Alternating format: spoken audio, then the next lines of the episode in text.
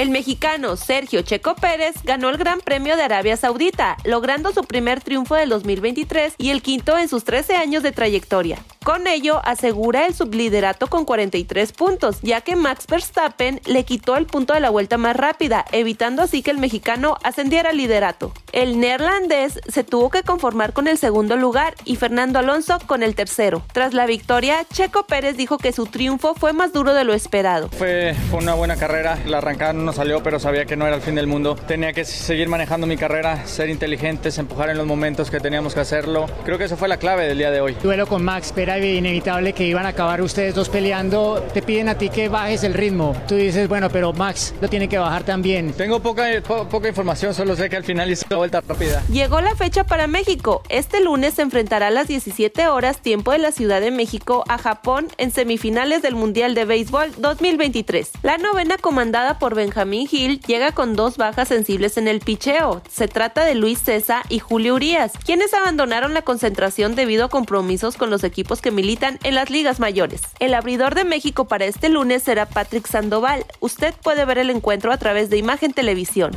El Barcelona consiguió un agónico triunfo ante el Real Madrid con marcador de dos goles a uno. Con los tres puntos obtenidos, el Barça se pone a 12 unidades de ventaja, con el mismo número de partidos por disputar.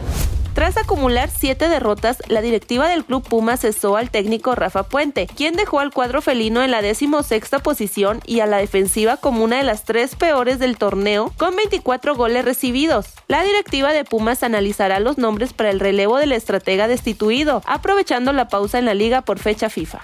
El próximo encuentro del cuadro de CU será el 2 de abril, cuando enfrenten a los Gallos Blancos en la fecha 13. Está usted bien informado. Sucesos Coahuila.